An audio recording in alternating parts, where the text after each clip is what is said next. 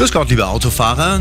Wir schauen mal auf die A92 München-Deckendorf zwischen Eching Ost und Freising Süd. Ein Unfall, da liegen auch Gegenstände auf der Fahrbahn. Es staut sich 20 Minuten Zeitverlust. Bitte unbedingt das Licht einschalten bei diesen Witterungsbedingungen.